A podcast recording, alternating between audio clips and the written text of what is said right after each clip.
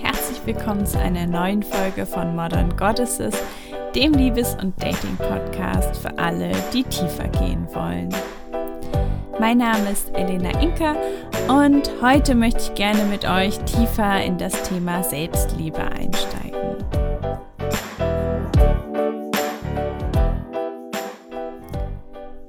Freue mich ganz doll, dass du heute dabei bist bei meiner 20. Folge.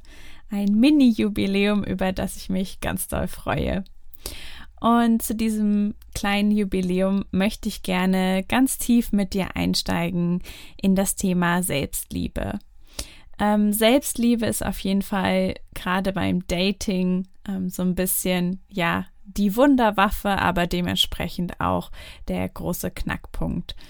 Weil wenn wir uns selber lieben, dann fällt es uns einfach viel leichter, mit Ablehnung umzugehen, ähm, mit Kritik und auch mit dem Alleinsein und auch leichter, ja, Sachen nicht auf uns zu beziehen und uns trotzdem ein, eine gute Freundin zu sein.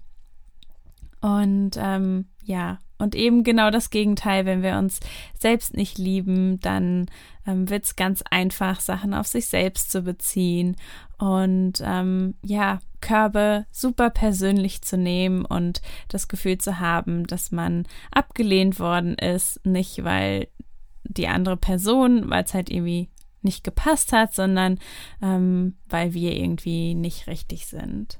Und ja, das Thema Selbstliebe ist ein super großes Thema.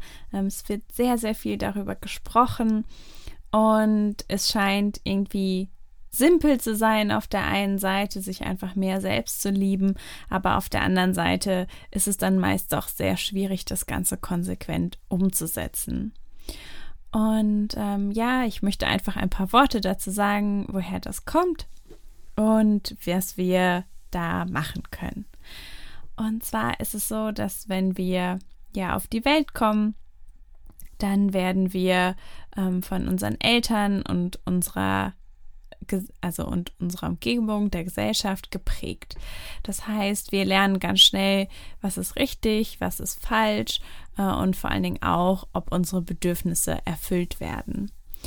Und ähm, ja, dementsprechend kann es dann eben sein, dass wir lernen, dass wir nicht richtig sind, so wie wir sind, ähm, dass wir vielleicht auch lernen, dass unsere Bedürfnisse nicht erfüllt werden. Und da Kinder unglaublich abhängig von ihren Eltern sind, ist es so, dass sie immer die Schuld bei sich suchen. Das heißt, wenn ihre Eltern sich nicht richtig um sie kümmern, dann ist die einzig ähm, die einzige Schlussfolgerung, dass sie eben nicht würdig sind, dass, dass ihre Bedürfnisse erfüllt werden. Und in dieser Zeit lernen wir dann wirklich uns in der Welt zurechtzufinden. Ähm, das bedeutet, wir lernen von unseren Eltern und ähm, den Menschen um uns herum, was richtig ist und was falsch ist und welche unserer Handlungen dazu führen, dass wir geliebt werden, dass wir akzeptiert werden, dass wir versorgt werden. Und vor allen Dingen auch, ähm, welche Handlungen führen eben dazu, dass das nicht passiert. Und jetzt ist es so, dass wir Anteile entwickeln in uns, die dafür sorgen, dass es uns möglichst gut geht. Also, dass wir eben nicht abgelehnt werden, dass wir weiterhin geliebt werden, dass wir nicht verletzt werden. Und diese Anteile haben in der Persönlichkeitsentwicklung ganz unterschiedliche Namen. Also es gibt Menschen, die sehr viel mit dem inneren Kind arbeiten, weil diese Anteile halt oft in unserer Kindheit entstehen. Und du hast bestimmt auch schon das Wort innerer Kritiker gehört. Das letztendlich auch ein Anteil oder beziehungsweise mehrere Anteile, die dich quasi kritisieren für Handlungen, für die du in der Vergangenheit abgelehnt worden bist. Und du kannst dir bestimmt vorstellen, je mehr du als Kind kritisiert worden bist, je weniger deine Bedürfnisse erfüllt worden sind, desto weniger oder desto schwerer fällt es dir heute, dich wirklich selbst zu lieben.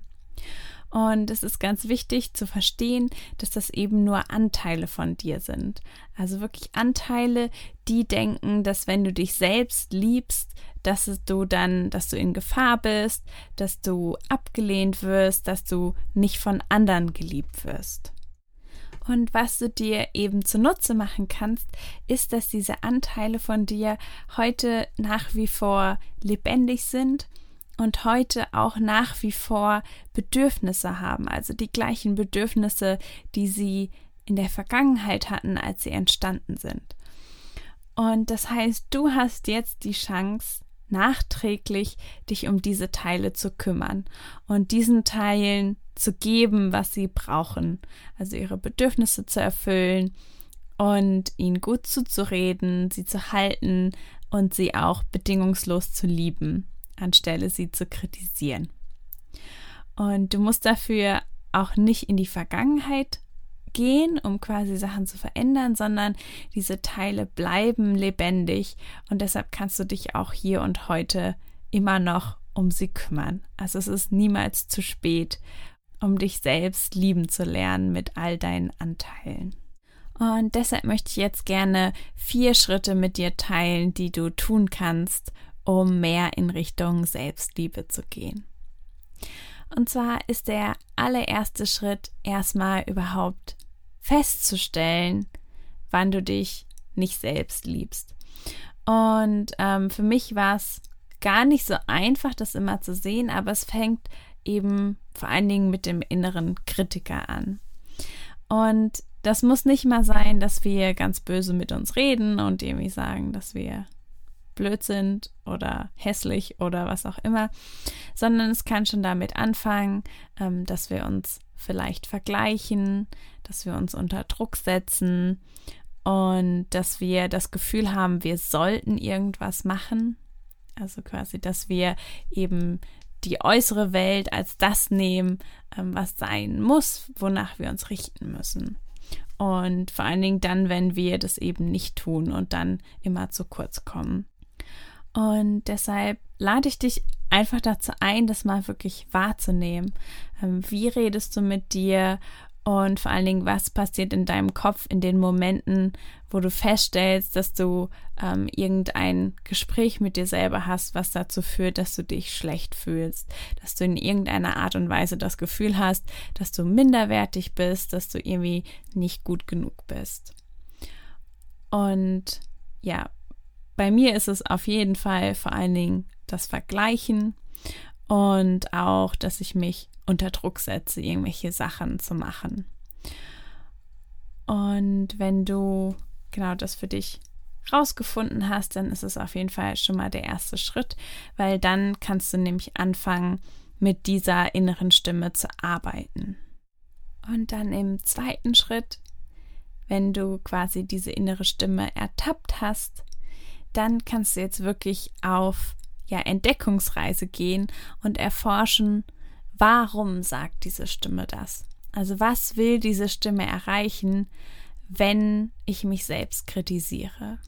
Und das könnte sein, dass ich vielleicht jemanden sehe, der oder die gerade im Job genau das erreicht hat, was ich gerne hätte. Und vielleicht merkst du dann halt, wie sich das irgendwie schlecht anfühlt und wie dann diese innere Stimme ist, die dir sagt, dass du vielleicht auch schon da sein sollte. Und dann kannst du einfach erforschen, ja, warum sagt die Stimme das? Und die Stimme sagt es vermutlich, weil sie gerne möchte, dass du deine Ziele erreichst, dass du Anerkennung bekommst für deinen Job, dass du ja ultimativ geliebt und anerkannt wirst. Und das ist der erste Schritt, um diesen Anteil in dir, der sich vergleicht, der dich kritisiert, das erste Mal zu verstehen. Also wirklich auch ähm, ja, Verständnis zu bekommen. Und wenn du kannst, dann lade ich dich auf jeden Fall ein, diesen Teil erstmal zu akzeptieren. Also erstmal zu versuchen zu gucken, okay, ich habe jetzt diesen Teil und dieser Teil will eigentlich nur das Beste für mich. Er hat noch nicht so den besten Weg rausgefunden, um das zu machen.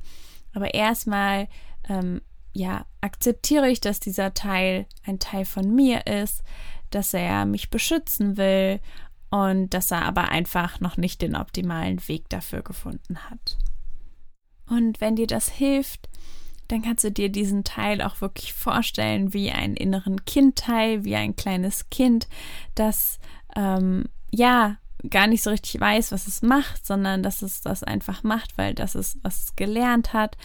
Und ja, ein Teil, der auch einfach sehr ähm, einen sehr fürsorglichen Umgang braucht, einen sensiblen Umgang und der möglicherweise gehalten werden muss.